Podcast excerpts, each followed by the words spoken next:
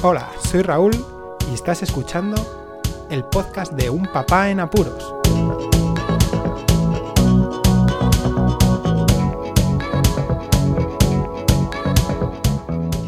Hola, pues escuchas, bienvenidos a un nuevo episodio del podcast de Un Papá en Apuros. En esta ocasión se me escuchará un poco distinto también porque lo estoy grabando a pelo. Se me ha olvidado el micro y he dicho voy a meterme dentro del coche que estoy haciendo unas gestiones y a grabar rápidamente el podcast antes de que se vaya este lunes. Las notificaciones en el móvil están siendo un problema social, aunque no lo parezca. Lo vemos normal, eso de coger el móvil cada dos por tres, que no suene el móvil por alguna notificación, que esté constantemente sonando, sobre todo los jóvenes, clink, clink, clink. Parece que es un estatus ahora el sacar el móvil y ver cómo estás de ocupado. Las notificaciones muchas de las veces no son necesarias. Daos cuenta que el móvil lo que tiene es que facilitarnos la vida.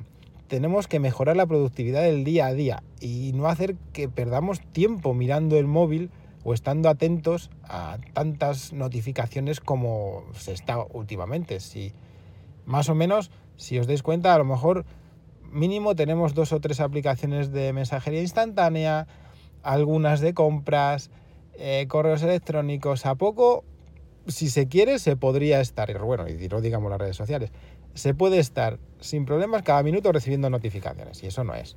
Eso no es. Además, ahora los móviles tienen un sistema de notificaciones muy detallado. Por ejemplo, en iOS, que es el que estoy utilizando ahora mismo, antes las notificaciones eran muy burdas, eran muy toscas. Estaban o no estaban y ya está. Eh, desde hace un par de años han mejorado muchísimo las notificaciones y ahora puedes directamente, lo primero, silenciar las notificaciones, que es algo que aconsejo a todo el mundo si duda o si esa aplicación no es del día a día se silencian las notificaciones directamente y no aparece nada. Por ejemplo, después puedes hacer que la, notificación aparezca tanto si la pantalla está bloqueada, que aparezca según está desbloqueada la pantalla, donde pone el relojito, ¡pum! aparezca notificación. Si aparezca dentro de lo que se llama el centro de notificaciones, que es como un centro de control general, o también si aparece como una tira simplemente debajo del centro de notificaciones y ya está. Incluso esa tira se puede eh, controlar como si aparezca temporal o definitiva, bueno, en fin. También se pueden poner globitos, o sea, mm, el, el, icono de la aplicación que aparezca un número indicando las notificaciones o que tengan o no sonidos. Incluso se pueden poner las notificaciones que aparezca el contenido previsualizado o no en la pantalla de desbloqueo por ejemplo, imaginaos, ¿no? Eso es lo que hago yo muchas veces y vais a escucharlo ahora. Aparece un mensaje de mensajería instantánea, queréis ver de qué aplicaciones, pero no queréis que nadie vea el contenido ya que se aparece, puede aparecer en la pantalla en un momento dado así, pum, como tipo pop-up para, indicar, para notificar que, que, es esa aplicación. Bueno, pues en este caso se puede poner que solamente aparezca la previsualización si está desbloqueada la pantalla. Fijaos, es muy completo, muy, muy completo el sistema de notificaciones. Aún así, se podría mejorar. En Android es lo mismo, se puede mm, configurar de formas completamente distintas y específicas para cada aplicación. Bien, voy a pasar a explicar a ver cómo lo hago yo, cómo gestiono mis notificaciones. En el día a día yo uso también una Mi Band, en este caso el modelo 3. Entonces recibiré dos tipos de sistema de notificaciones, uno por el móvil y otro por la Mi Band 3. Por el móvil solo tendré notificaciones cuando no esté en modo silencio con sonido y vibración, tanto las llamadas como la mensajería instantánea. El resto en el móvil no tengo sonidos. Mientras tanto que la Mi Band, pues el problema que tiene con iOS es que no se puede configurar muy específicamente y entonces me van a aparecer todas las notificaciones de las aplicaciones que tengan ya la configuración de tira.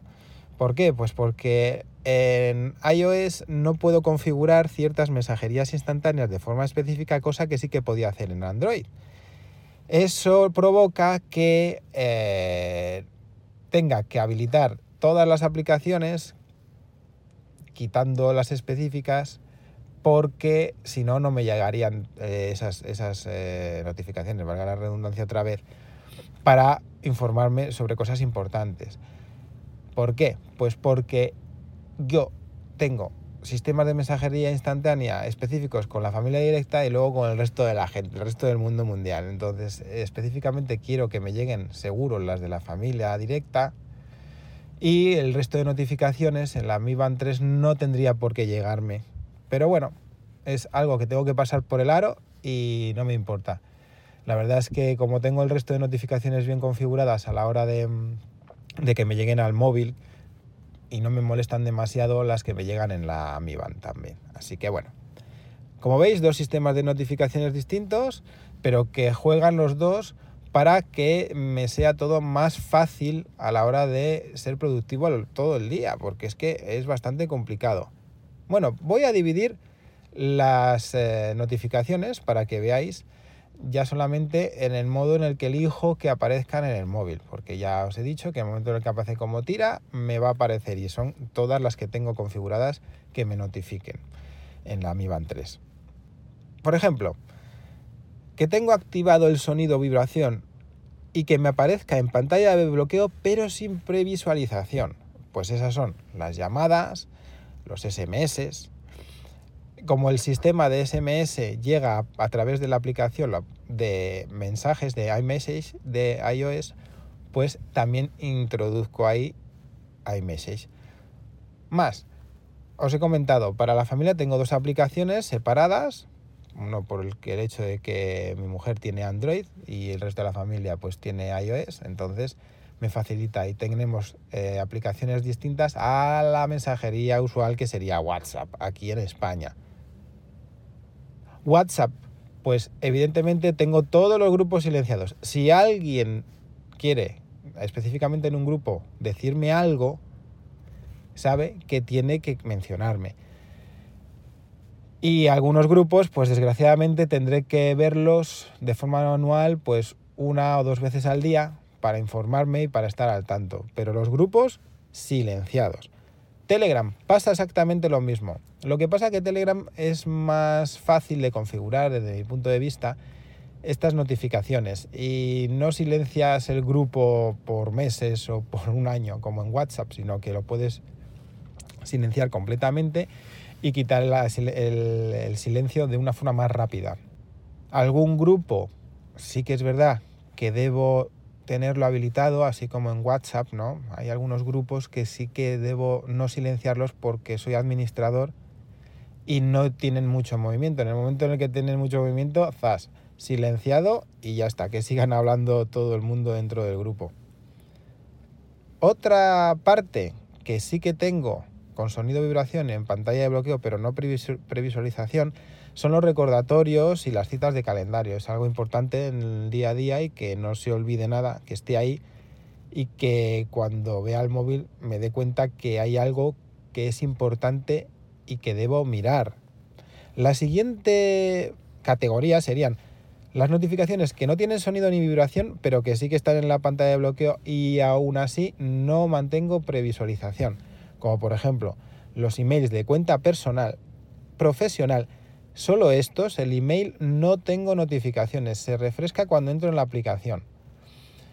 Programas de grupo de trabajo como por ejemplo Slack, que también los tengo configurados de esta forma. O por ejemplo las aplicaciones de banca, que es importante estar al día de todos los movimientos por si acaso sucede algo. Siguiendo, pues tengo otro grupo de notificaciones, las cuales las tengo sin sonido ni vibración, pero que tampoco aparecen en la pantalla de bloqueo, porque son muy secundarias. En esto entran, por ejemplo, la lista de la compra. ¿Por qué? Pues porque es algo que voy a mirar cuando entre en el móvil, cuando vaya a ver la lista de la compra. Entonces no necesito que aparezca en la pantalla de bloqueo. Así también todas las redes sociales. Las redes sociales es algo que debería de servir. Dentro de lo que puede llegar a servir de ocio, pero también en algunos casos, como a mí me pasa, sirve para trabajo. Mm, hay cuentas que las tengo más silenciadas aún así dentro de la configuración de la propia aplicación porque son cuentas tipo vamos a llamar corporativas y otras que son personales. Entonces la configuración va a ser bastante distinta a la hora de tener un tipo u otro de cuenta configurada, pero eso ya sería entrar eh, demasiado de lleno y de forma muy específica y este podcast lo quiero acortar mucho. Estas redes sociales normales que tengo son Twitter, Facebook, Instagram, incluso LinkedIn, que sí que me sirve muchas veces para intercambiar información o pedir información. Aplicaciones de podcasting, exactamente lo mismo. Hay alguna aplicación que a lo mejor sí que la tengo configurada para que me diga qué podcast se ha, publicado por, las horas, ¿no? Sobre todo. Y alguna como ahora, como Wallapop. Wallapop, pues cuando estás vendiendo, también quieres que los mensajes te aparezcan y se te notifiquen, pero de una forma muy discreta. Estas son las aplicaciones y la forma fácil y sencilla que tengo yo de las más generalistas en las que puedo usar el día a día dentro del sistema móvil, del, móvil. Si os dais cuenta, pues el resto de aplicaciones las tengo sin notificaciones, silenciadas, porque no son necesarias. Si quiero ver algo dentro de alguna aplicación, voy a entrar. El resto de las aplicaciones no me generan una necesidad de que se me notifique. Así como los globos, ese numerito, también solo los tengo en notificaciones muy específicas como son las de mensajería, cuando me llegan mensajes directos de forma privada, o algún correo electrónico que he dejado sin leer para recordarme, tengo ahí algo todavía en la bandeja, voy a, voy a, solventar ese tiempo que no he podido dedicar al correo para poder contestar o gestionar la información que tenga en él. Bueno, antes de terminar un inciso, en el coche cero notificaciones. Tengo Bluetooth, manos libres, así que si es algo importante, llamada de teléfono. El sistema iOS mm, permite, al igual que Android, nada más entrar en el coche, configurar que no te llegue ninguna notificación, incluso si quieres que mande un mensaje diciendo que estás conduciendo. Así que eso lo llevo a rajatabla. La gente que coge el móvil para ver las notificaciones o incluso para llamar por teléfono, con lo baratos que están ahora los Bluetooth, es que no, no. Y muchos de los que hacen eso, de los que están con el teléfono pegado a la oreja, su coche tiene sistema de manos libres. Bueno, ya está. Era eso. En el coche, cero notificaciones también. Nada más. Compartid el podcast, eh, comentad con la gente a ver si el sistema de notificaciones que utilizáis se parece o no a esto que os estoy comentando, si hacéis lo mismo o si hacéis cosas completamente distintas, si con apuros o menos apuros cambiáis los sistemas de notificaciones, porque eso también tiene en cuenta, dependiendo de los trabajos o de la vida diaria, puede que las notificaciones las quieras tener de una forma distinta u otra. Muchísimas gracias por escucharme, un saludo y hasta luego. Podéis contactar con un papá en apuros mediante el correo electrónico abierto las 24 horas del día, unpapaenapuros@rauldelapuente.com. También podéis seguir las cuentas de Twitter y Facebook oficiales, arroba. Estamos en todas las plataformas de podcasting y para que incluyáis el programa en vuestro gestor de podcast favorito podéis utilizar la dirección corta bit.ly barra un en apuros. Para que no os preocupéis, toda la información sobre el podcast se encuentra en unpapaenapuros.rauldelapuente.com y también en las notas de cada episodio. Por cierto, no os olvidéis de dejar una reseña en iTunes, dar un me gusta en iBox y compartir cada episodio en las redes sociales. Así nuestro podcast será más visible y llegará a más gente. Muchas gracias, Poz Escuchas.